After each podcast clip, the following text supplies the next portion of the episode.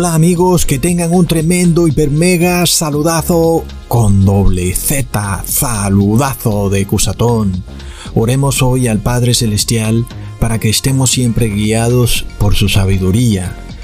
Porque pensemos en algo, solo una persona necia no buscaría la fuente de toda sabiduría, ¿verdad? Por supuesto que si hay una fuente de toda sabiduría, pues queremos beber de esa fuente. Y por supuesto, los que no quieren beber de la fuente de toda sabiduría, luego se quejan de los desastres que les pasan en sus vidas. ¿Cómo no? Si no buscan esa fuente de sabiduría. Por eso, Padre amado, danos de tu sabiduría y permítenos acercarnos a ti. En nombre de Jesús, amén. Wow, amigos, están pasando muchas cosas enfrente de los ojos de los simples cosas que tienen mucha simbología, pero les pasan volando por la cabeza a los simples y no se dan ni siquiera por enterado. Hoy vemos algo que parece que no tiene importancia. El presidente Biden primero recibe el bautismo negro con una camisa negra y el logo de un caballo blanco. Luego en el segundo bautismo negro, otra camisa negra, pero ahora el caballo es rojo. Amigos, ¿son estas cosas coincidencia? Por supuesto que no tenemos prueba de que él haya tenido conciencia de haberse puesto las camisas en ese orden, primero con el caballo blanco, luego con el caballo rojo. Tal vez simplemente es una señal de Dios para que él y su familia se arrepientan, porque sabemos que tiene nietos inclusive. Ojalá que también sus nietos se arrepientan ante estas señales, porque curiosamente el primer sello del Apocalipsis es un caballo blanco y el segundo sello del Apocalipsis es un caballo rojo, amigos. Tremendo. Y como nosotros estamos precisamente hablando de que tenemos que construir muros, porque ahora el templo de Dios es nuestro cuerpo, y los muros de nuestro cuerpo son la ley de Dios. Esto está ligado también con la construcción de muros, amigos, increíblemente. Pero, como vimos en el video antepasado, creo, pues recordemos que cuando el profeta Nehemías empieza a construir muros, se levanta un tal Zambalat, que se pone muy furioso de que el profeta Nehemías esté reedificando los muros de la santa ciudad y esto se repite en los tiempos finales. Ahora el moderno Zambalat es el Papa Francisco y los modernos Nemías son todos aquellos siervos de Dios que han decidido guardar la ley de Dios. Y amigos, se da ahora entonces esta lucha, esta lucha entre Zambalat y Nemías. Por supuesto que Nemías no está combatiendo contra Zambalat. Lo que Nemías está haciendo es reedificar muros, pero Zambalat sí está luchando contra Nemías de toda forma y manera, inclusive secretamente, para impedirle que guarde la ley de Dios, inclusive declarando que aquellos que así hacen son fundamentalistas, radicales, personas cerradas de mente, etcétera, amigos. Es decir, este Zambalat no escatima en adjetivos para decir que los que construyen muros son personas contrarias al orden, y a las buenas costumbres. Tremendo cuando es todo lo contrario, por supuesto. Ahora recordemos la profecía que estaba decretada para los tiempos de Nehemías en Daniel capítulo 9 versículo 25. Sabe pues y entiende que desde la salida de la orden para restaurar y edificar a Jerusalén hasta el Mesías príncipe habrá siete semanas y sesenta y dos semanas. Se volverá a edificar la plaza y el muro en tiempos angustiosos ¡Wow, amigos! Es de locos. Como sabemos, nosotros no estamos en la iglesia evangélica como para sacar versículos fuera de contexto.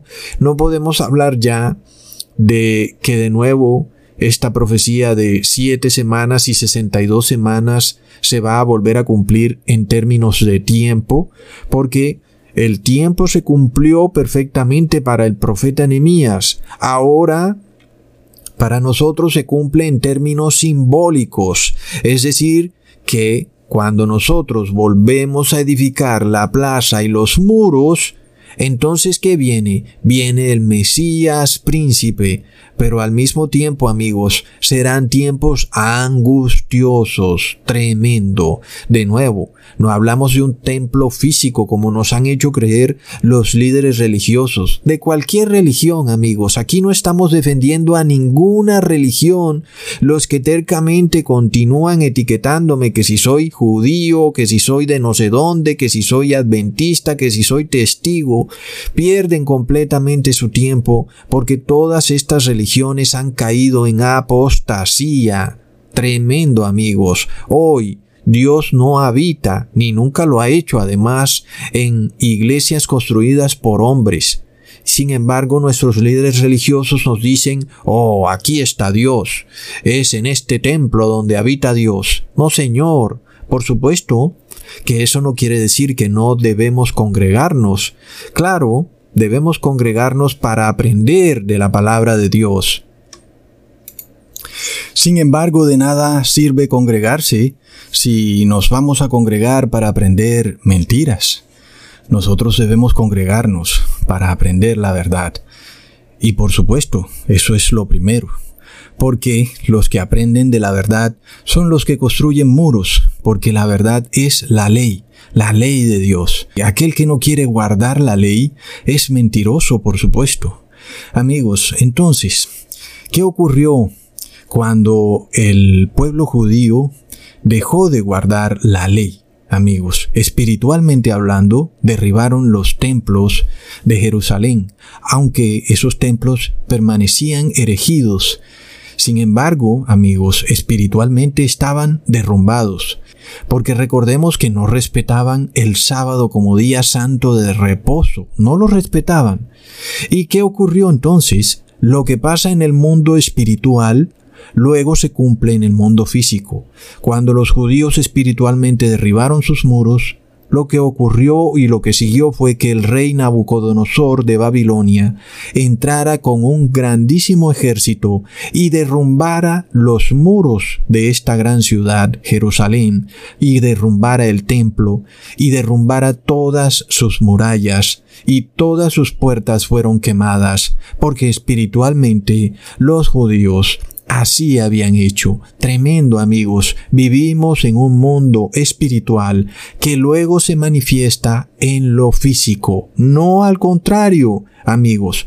Por esto Jesús dijo, no es pecado lo que entra por la boca, sino lo que sale de la boca. Es decir, que el problema viene es de lo que pensamos. Muchos evangélicos luego dijeron, ah sí, ahora me voy a comer una costilla de cerdo, porque no sale de mi boca sino que entra.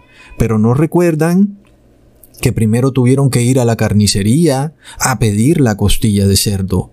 Entonces, si salió de su boca primero y luego después se la comieron. O sea que si hubo pecado, amigos, tremendo. Luego el segundo templo es reconstruido de acuerdo a la profecía que acabamos de leer en Daniel capítulo 9 versículo 25, porque recordemos que cuando se construyen los muros, lo que sigue es que venga nuestro Señor Jesús y habite en su templo. Asimismo, el profeta Nehemías empezó a construir los muros y el templo, a reconstruir todo lo que el rey Nabucodonosor de Babilonia había destruido, y luego lo que vendría después es que el Señor Jesús aparecería físicamente en Jerusalén, amigos tremendo. Entonces, en el video pasado vimos todo el proceso que tuvo que hacer el profeta Nehemías para reedificar estos muros. Tuvo que arrepentirse, tuvo que llorar, tuvo que mostrar un arrepentimiento, tuvo que decirle al Padre, Padre Santo, reconozco que tu pueblo violó la ley, que fue pecador, que lo que ocurrió no fue culpa de Dios, sino que fue culpa de tu pueblo, porque fueron rebeldes a la ley de Dios, se despojaron de sus moros espirituales, que eran los que verdaderamente los protegían, y se enorgullecieron con sus muros físicos, los cuales en realidad no los protegían, amigos. Entonces el profeta Nehemías tuvo que hacer todo este proceso, amigos, de arrepentimiento y un proceso además de mostrar verdadero dolor por romper los estatutos, mandamientos y decretos de la ley de Dios, algo que muchas personas no están dispuestas a hacer, porque para muchos, al contrario, violar la ley de Dios es algo que les trae felicidad, por ejemplo, tomar licor o por ejemplo irse de paseo en el santo día de reposo. Es algo que en vez de traerles dolor, como ocurrió con el profeta Nehemías, lo que les trae es felicidad, es decir, estas personas andan sin muros por la vida y para terminar de rematar, andan felices como un loco. Entonces, amigos, ya vemos que la Biblia nos muestra que el proceso es todo lo contrario. Debemos entender que cuando violamos la santa ley de Dios estamos en graves problemas porque hay entidades malignas en el mundo dispuestas a lanzarnos flechazos, flechazos de calamidades terribles y que no hay muros que nos protejan de esos flechazos, amigos. Entonces, ya vemos que cuando Jesús viene a habitar en el segundo templo, lo encuentra lleno de mercaderes que lo están hollando, haciendo del templo una casa de mercado en vez de casa de oración, una casa y cueva de ladrones, amigos. Es decir, realmente vemos cómo de nuevo se repite la historia. Aunque Jesús viene a habitar en su pueblo, cuenta de nuevo que el pueblo no guarda la ley de Dios, sino que de nuevo, hipócritamente, dicen que guardan el sábado, pero no lo guardan. Por esto Jesús declara en Mateo capítulo 23 versículo 37 al 38, Jerusalén, Jerusalén, que matas a los profetas y apedreas a los que te son enviados, cuántas veces quise juntar a tus hijos como la gallina junta sus polluelos debajo de las alas, y no quisiste. He aquí vuestra casa os es dejada desierta. Tremendo amigos. Entonces, vemos que debido a que el pueblo judío de nuevo derrumba sus muros espirituales, ¿qué sigue? Siguió que en el año 70 después de Cristo, el emperador romano Tito sitió a Jerusalén y la derrumbó, destruyó sus muros, quemó la ciudad por completo, la arrasó, y no quedó nada en esa ciudad todo quedó derribado a tierra, amigos, cumpliendo la profecía que Jesús dijo que no quedaría piedra sobre piedra. Tremendo. Sin embargo, recordemos que lo que los líderes religiosos y la mayoría de habitantes de Jerusalén no querían hacer, que era construir los muros espirituales, los apóstoles sí lo hicieron, dejando a un lado los nacionalismos, los patriotismos, para arrepentirse de todo pecado y poner por encima de cualquier cosa la ley de Dios. Como ya hemos estudiado amigos, cuando construimos muros, entonces lo que sigue es que el Espíritu de Jesús habita en nosotros. Por esto, el apóstol Pedro declaró en Hechos capítulo 2 versículo 38, Arrepentíos y bautícese cada uno de vosotros en el nombre de Jesucristo para perdón de los pecados y recibiréis el don del Espíritu Santo. Este es el proceso claro. Si nosotros no queremos guardar la ley, es decir, no construimos muros, pues entonces no estamos arrepentidos, no nos hemos bautizado y no recibiremos el Espíritu Santo, amigos. Sin embargo, ya vemos que la Iglesia evangélica ha sido capaz de introducir un espíritu que por supuesto no es santo, porque el espíritu pues no le importa que las personas no guarden la ley.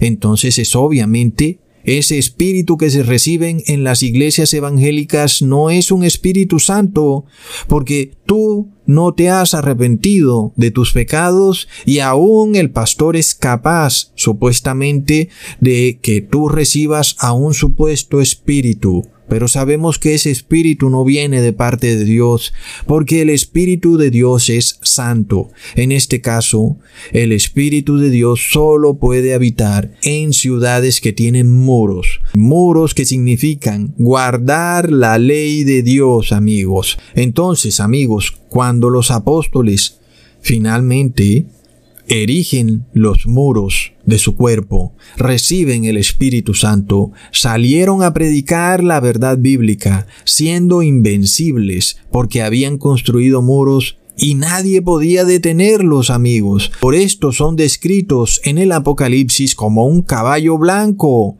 Leamos en Apocalipsis 6, versículo 1 al 2.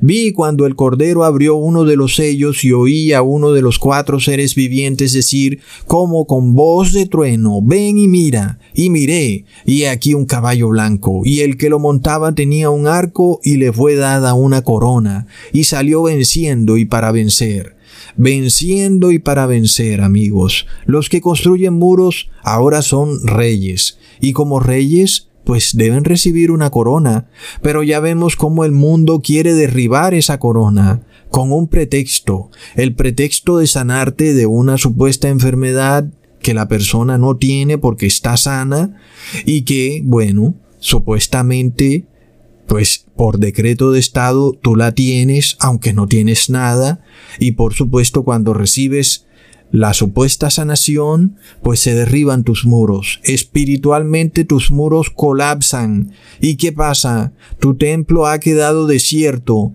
dejas de ser rey, te han quitado tu corona y has pasado a convertirte en un esclavo. Increíble amigos. Es decir, Entendemos que Jesús en cualquier momento puede decretar de ti, vuestra casa os es dejada desierta. Y amigos, es que tenemos que, de alguna manera, no rendirnos con nuestros familiares, amigos, conocidos y seguirles insistiendo en la grave decisión que se acerca para cada persona. Muchos ya la han tomado y ahora salen a preguntar, oh, Ecusatón, mi abuela recibió el bautismo negro y ahora yo no tengo ya respuesta para ese tipo de preguntas, porque no podemos ahora echar para atrás lo que hemos estudiado por tanto tiempo y que ahora se presenta delante de nosotros, por tal vez por pesar con aquella persona, no podemos ahora permitir que todos los que están tratando de abstenerse de esto, pues ahora lo reciban al decir una respuesta por pesar, una respuesta por supuesto por compadecernos con alguien. Entonces, no tengo manera de responder ese tipo de preguntas. Creo que eso ya queda entre la persona y Dios. De mi parte no hay respuesta para eso. La respuesta que hoy tenemos para cualquier pregunta es no recibas el bautismo negro, no recibas la marca de la bestia que es el reposo dominguero, y no adores a la Trinidad porque es el nombre de la bestia. Amigos, en este caso, si tú recibes cualquiera de esas cosas, pierdes tu corona. Y recordemos amigos que el presidente Joe Biden, no sabemos si conscientemente o inconscientemente, se puso una camisa con un caballo blanco Esperemos que sea una señal del Padre para que Él y su familia se arrepientan. Porque por supuesto, amigos, vemos que el caballo blanco salió para vencer, pero tiene una corona. Y hoy el mundo quiere quitar esa corona, quiere, están en guerra, amigos, ellos lo han dicho de su propia boca. Estamos en guerra con la corona. Tremendo, pero ¿quién tenía la corona? La iglesia primitiva que salieron en un caballo blanco y tenía una corona, amigos. Es que estas cosas realmente ya pasaron el término como de lo que supuestamente era profético, estas cosas las estamos viviendo hoy en día. Entonces, amigos, este primer sello del Apocalipsis va ligado a la construcción de los muros espirituales. Recordemos entonces, amigos, que luego el presidente Joe Biden en su segundo bautismo negro, si es que lo recibió también porque no se puede saber nada, tenía de nuevo una camisa negra con un caballo ahora de color rojo. Y es tremendamente interesante porque amigos, recordemos que el segundo sello es precisamente un caballo bermejo y el color bermejo es rojo, amigos. Leamos. Cuando abrió el segundo sello, oí al segundo ser viviente que decía, Ven y mira, y salió otro caballo bermejo, y al que lo montaba le fue dado poder de quitar de la tierra la paz, y que se matasen unos a otros, y se le dio una gran espada. Tremendo amigos, ¿qué nos tratará de decir esta tremenda señal, esta simbología? Recordemos amigos que la iglesia primitiva sufrió mucha persecución, por parte del imperio romano. Y esto hace referencia, por supuesto, a ese caballo rojo, amigos. Quiere decir entonces que pronto viene un decreto de muerte para todo aquel que no reciba este bautismo negro, amigos. Tremendo. Pero además de todo, Amigos, recordemos que la iglesia primitiva cometió el tremendo error de aliarse con el imperio romano y lo que ocurrió fue que el emperador Constantino le hiciera un gran boquete a esos muros de esa iglesia victoriosa al declarar que el día de reposo en todo el imperio debía ser el domingo y no el sábado. Cuando la iglesia primitiva adoptó esta ley de Estado que violaba directamente el cuarto mandamiento de la ley de Dios, lo que ocurrió fue que literalmente sus muros fueron derribados. Por esto la palabra de Dios fue casi extinguida de la faz de la tierra. Leamos el tercer sello en Apocalipsis 6 versículo 5 al 6. Cuando abrió el tercer sello, oí al tercer ser viviente que decía, ven y mira. Y miré, y he aquí un caballo negro, y el que lo montaba tenía una balanza en la mano, y oí una voz en medio de los cuatro seres vivientes que decía, dos libras de trigo por un denario, y seis libras de cebada por un denario, pero no dañes el aceite ni el vino. Amigos, este periodo de tiempo del caballo negro que va del año 313 después de Cristo hasta el año 538 es el periodo en el que la iglesia primitiva hace ecumenismo con el imperio romano, lo cual amigos hizo que el verdadero cristianismo fuera completamente opacado. En esto vemos a lo que se hace referencia el trigo y la cebada, que representan la verdadera palabra de Dios, porque con el trigo y la cebada se hace pan, y el pan en la Biblia representa la palabra de Dios, pero también el trigo y la cebada representan al verdadero pueblo de Dios, porque recordemos que Jesús dice que en el final de los tiempos serán separados el trigo de la cizaña. Entonces, también estaba escrito en Joel, capítulo 1, versículo 11, Confundíos labradores, gemid viñeros, por el trigo y la cebada, porque se perdió la mies del campo. Recordemos amigos que la mies también representa el pueblo de Dios. El trigo y la cebada entonces representa al pueblo de Dios, el cual se hizo escasísimo porque era tremendamente perseguido por el error de haberse unido con el Estado lo que ocurrió fue que muchas personas abandonaron el verdadero cristianismo para ahora seguir unos ritos y ceremonias en un cristianismo extraño llamado católico romano. Tremendo. Ahora, cuando se habla de que no se le hace daño ni al vino ni al aceite, se refiere a el verdadero evangelio. Es decir, aunque el pueblo de Dios se hizo escaso, el verdadero evangelio debía seguir puro como existió desde el tiempo de los apóstoles. Luego seguiría el peor de los caballos, un caballo extraño, genéticamente modificado, porque es un caballo de color amarillo. Leamos en el versículo 7. Cuando abrió el cuarto sello, oí la voz del cuarto ser viviente que decía, ven y mira. Y miré y he aquí un caballo amarillo, y el que lo montaba tenía por nombre muerte, y el Hades le seguía, y le fue dada potestad sobre la cuarta parte de la tierra, para matar con espada, con hambre, con mortandad, y con las fieras de la tierra. Este periodo del caballo amarillo comprende desde el año 538 hasta el año 1798. En ese periodo se formó una unión perfecta es decir, ya no era simplemente el Estado romano de alguna manera coqueteándole a la iglesia cristiana, no, ahora era una unión en donde el emperador Justiniano en el año 538 decretó que el Papa de Roma era la máxima autoridad religiosa y que todo el mundo debía obedecer sus decretos. Esto jamás se había visto, amigos, por lo que la Biblia describe este caballo como amarillo. En esto entonces se vuelve a cumplir la profecía de Daniel en el capítulo 9 versículo 25, porque el que quisiera guardar la ley de Dios tenía que construir la plaza y los muros en tiempos angustiosos, porque este caballo amarillo estaba dispuesto a decretar pena de muerte a todo aquel que no obedeciera sus ritos y ceremonias religiosas, pero amigos, eso no fue impedimento para que la verdadera iglesia de Cristo construyera muros. Desde John Wycliffe, quien fue el primero en traducir la Biblia del latín al idioma inglés, pasando por John Hoss hasta Martín Lutero, todos estos hombres despreciaron sus vidas hasta la muerte, con tal de construir los verdaderos muros de la fe, en donde la obediencia a la ley de Dios iba ligada a la fe de Jesucristo.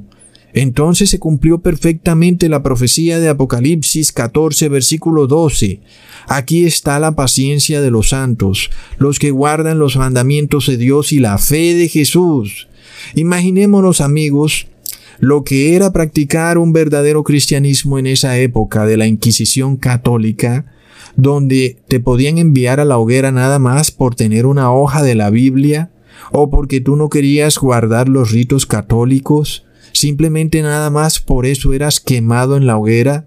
Es decir, imagínate por un segundo la tremenda valentía de estos hombres al contradecir a este poder del caballo amarillo. Era una cosa horrenda porque la muerte lo seguía.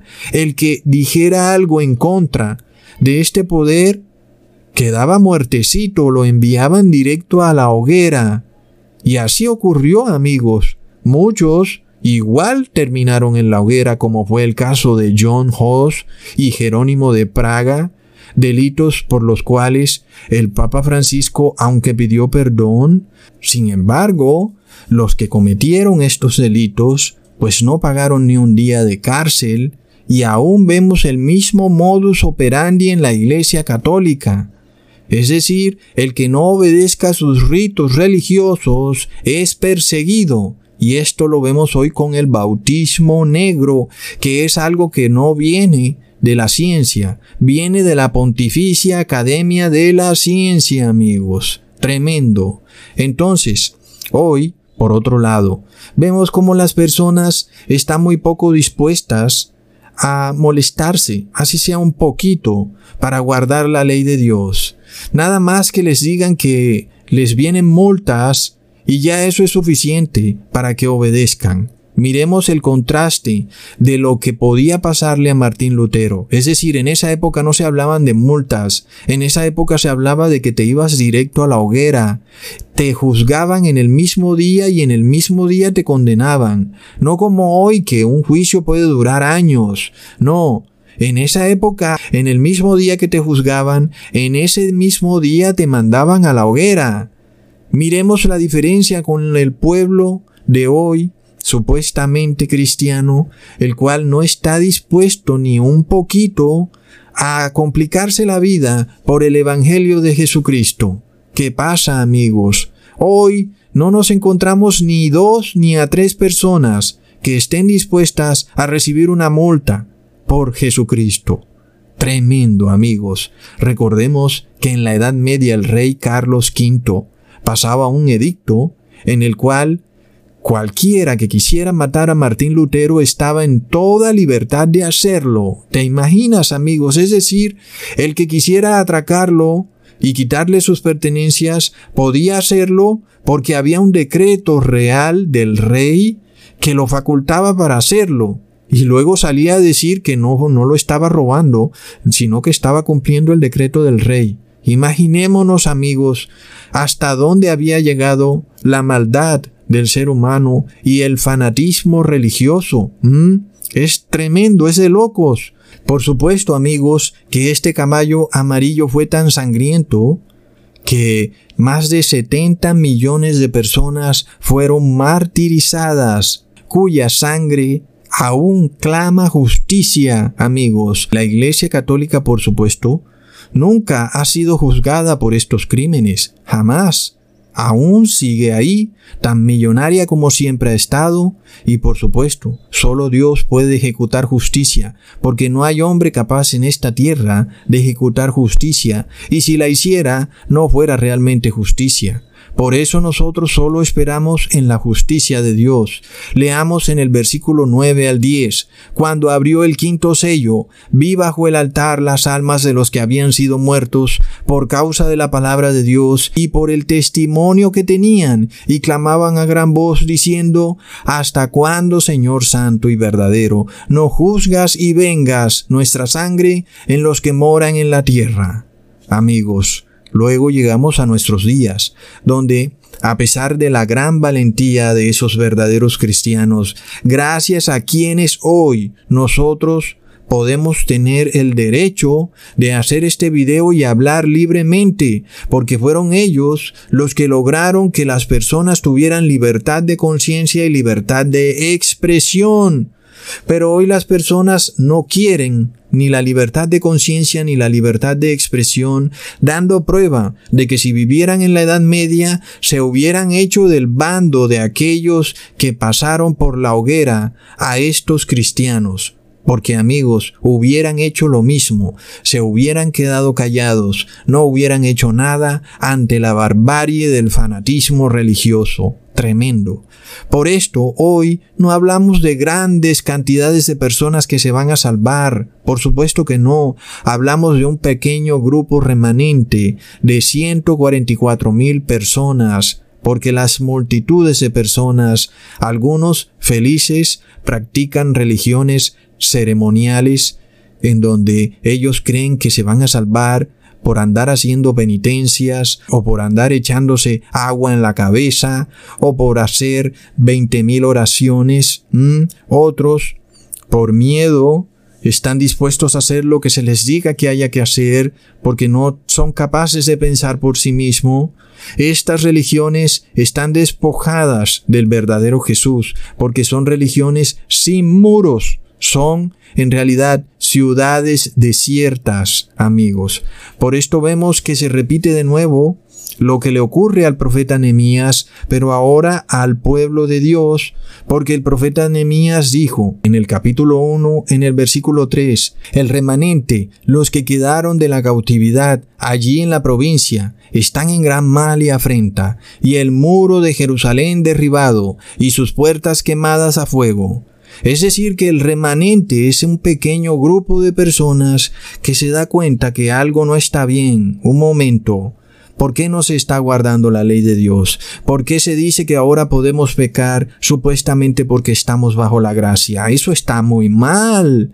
Este pequeño remanente se da cuenta que algo malo pasa, hay una afrenta. Los muros del templo han sido derribados. Entonces este grupo empieza a construir muros y luego sigue que recibe la unción del Espíritu Santo.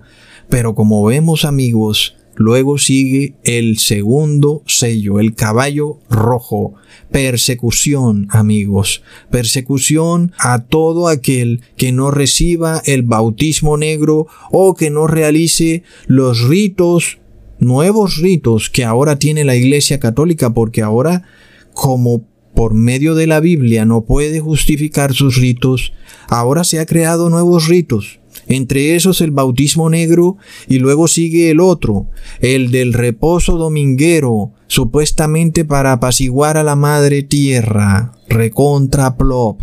Ahora miremos lo que sucedió con el profeta Nehemías en el versículo 12. Sucedió que cuando venían los judíos que habitaban entre ellos nos decían hasta diez veces de todos los lugares de donde volviereis, ellos caerán sobre nosotros.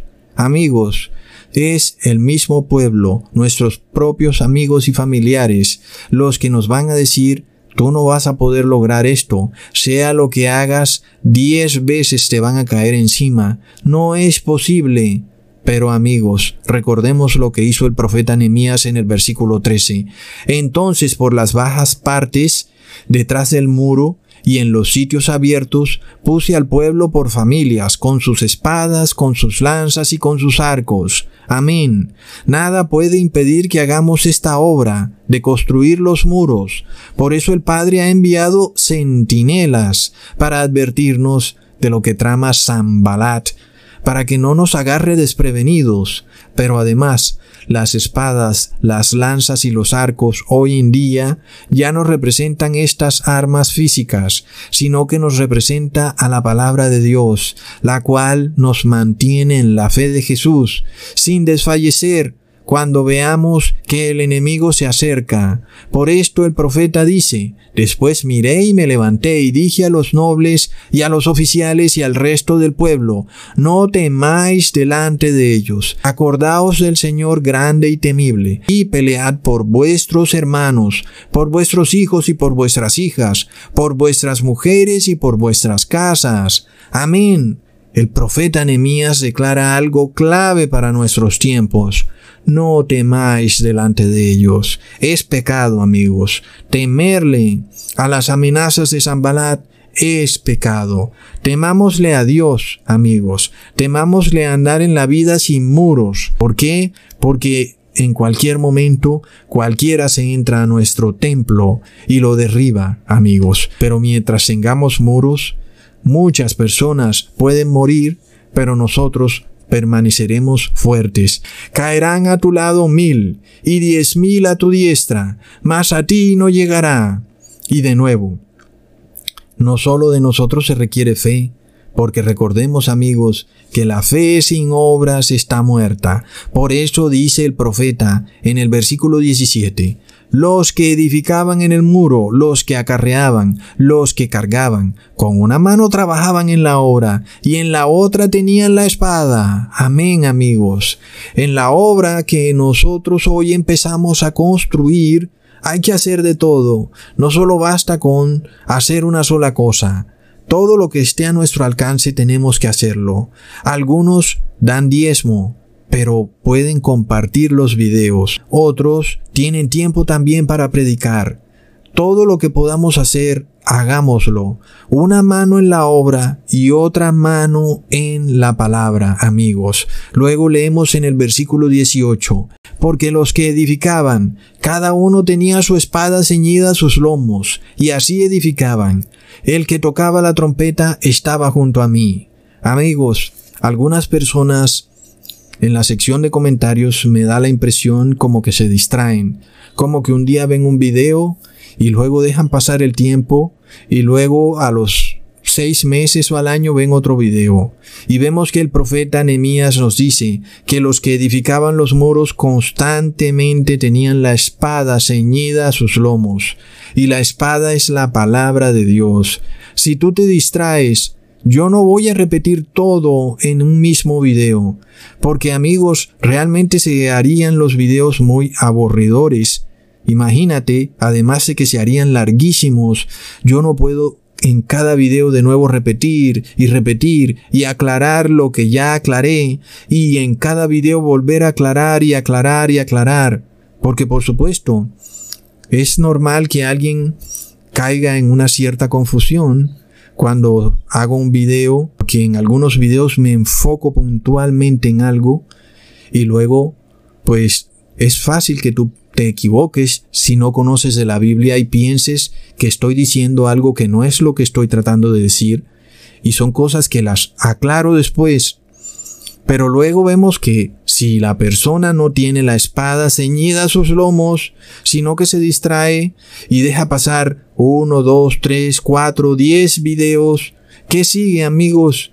Pues no puedes construir los muros, porque de repente te confundes, de repente entonces andas diciendo que Gusatón se contradijo, que dijo algo que nunca dijo, y luego vas a decir que es que Ecusatón no está predicando de acuerdo a la palabra de Dios, cuando todas estas cosas ya han sido aclaradas. Tremendo amigos. Así que ya vemos lo que se requiere. Se requiere de nosotros la espada ceñida a nuestros lomos. No hablamos de una espada física, hablamos de la palabra de Dios. Leamos en el versículo 20. En el lugar donde oyereis el sonido de la trompeta, reuníos allí con nosotros nuestro Dios peleará por nosotros. Amigos, esto es profético también.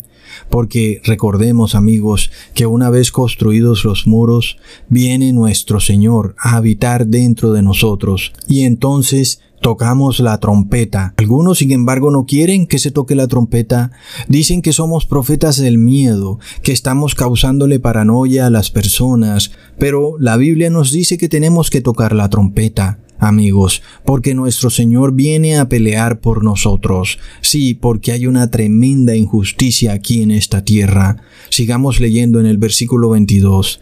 También dije entonces al pueblo, cada uno con su criado permanezca dentro de Jerusalén, de noche sirvan de centinela y de día en la obra. Amén, amigos, ya vemos cómo se pone la cosa. Es decir, ni siquiera de noche se puede estar ahí simplemente desentendido, de día construyendo y de noche vigilando, enfocados en la obra de reedificación. Recordemos que en la parábola de las vírgenes de Mateo 25, ellas de noche se quedan dormidas, no siguieron vigilando, amigos. Tremendo. La orden es clara. Permanece dentro de los muros y no te dediques a lo que es el mundo, a pasear, a las distracciones, a ver televisión. No se puede descansar, no hay tregua. Tenemos que trabajar de día y vigilar de noche. Luego, cuando ya la obra está llegando casi a su fin, entonces de repente se presenta el gran clamor. Leamos en Nehemías capítulo 5 versículo 1. Entonces hubo un gran clamor del pueblo y de sus mujeres contra sus hermanos judíos. Como sabemos amigos, el gran clamor es la última señal del fin, porque así está escrito en la parábola de las vírgenes necias versus las sabias. En Mateo 25 versículo 6 leemos, y a la medianoche fue hecho un clamor. He aquí el esposo viene, salid a recibirle. Así que estamos viendo que nos aproximamos a ese gran clamor pues ya vemos la división que se está presentando entre aquellos que profesan un cristianismo apóstata y los que han empezado a construir los muros del verdadero cristianismo. En este caso, hay un gran debate que pronto se va a dar a nivel mundial. Todo el mundo tendrá que tomar parte y cada persona entonces finalmente tendrá que tomar su decisión final. Muchos lamentablemente serán engañados, como está escrito, que hasta los elegidos serán engañados. Lamentable. Pero este es este gran clamor que hoy Estamos muy cerca de vivirlo, amigos, en donde es la misma iglesia cristiana supuestamente la que pronto hará un gran escarnio de sus hermanos, amigos. Supuestamente hermanos, pero vemos que se separa el trigo de la cizaña. Ya no son hermanos, amigos tremendo. Digamos leyendo en el capítulo 5, en el versículo 6 al 7. Y me enojé en gran manera cuando oí su clamor y estas palabras. Entonces lo medité y reprendí a los nobles y a los oficiales y les dije, exigís interés cada uno a vuestros hermanos y convoqué contra ellos una gran asamblea. Amigos, esto está ligado al gran clamor, en donde se declara que las iglesias cristianas, en donde se declara que las iglesias supuestamente cristianas no salvan, sino que por el contrario le ponen cargas a sus fieles que hacen que no se puedan salvar jamás, así como pasaba en los tiempos de Nehemías, en donde eran los mismos judíos los que esclavizaban a la deuda, a sus propios hermanos, así hoy con el bautismo negro. Es la propia iglesia cristiana la que incita a esclavizar a sus propios hermanos amigos, porque el que recibe este bautismo queda esclavo del demonio. Leamos en el versículo 9. Y dije, no es bueno lo que hacéis. ¿No andaréis en el temor de nuestro Dios para no ser oprobio de las naciones enemigas nuestras? Tremendo amigos. ¿Qué es lo que pasa cuando hoy se nos dice que tenemos que bautizarnos con el bautismo negro para estar en paz con las naciones. No lo hagas por ti, hazlo por los otros, te dicen. Pero esos otros son naciones enemigas de Dios. Esos otros no son cristianos. Esos otros no guardan la palabra de Dios. ¿Cómo es que me piden que haga algo por otros que son enemigos, amigos?